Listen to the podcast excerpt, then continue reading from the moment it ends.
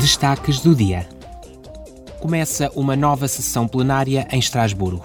Os eurodeputados debatem hoje e votarão amanhã a sua posição sobre nova legislação para reduzir as emissões de metano no setor da energia. O metano é um poderoso gás com efeito de estufa, responsável por cerca de um terço do atual aquecimento global. Provém de um vasto leque de setores, incluindo a agricultura, os resíduos e a energia.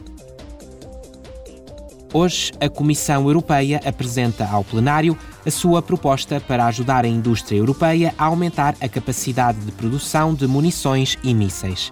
A necessidade crescente deve-se à guerra de agressão da Rússia contra a Ucrânia.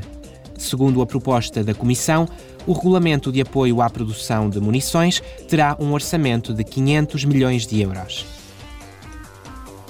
Amanhã, o Parlamento aprovará uma ajuda macrofinanceira à Moldávia num montante máximo de 145 milhões de euros.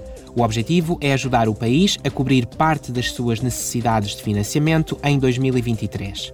O apoio será desembolsado em duas parcelas, desde que cumpridas determinadas condições políticas, nomeadamente as reformas do sistema judicial, a garantia do Estado de Direito e o combate à corrupção.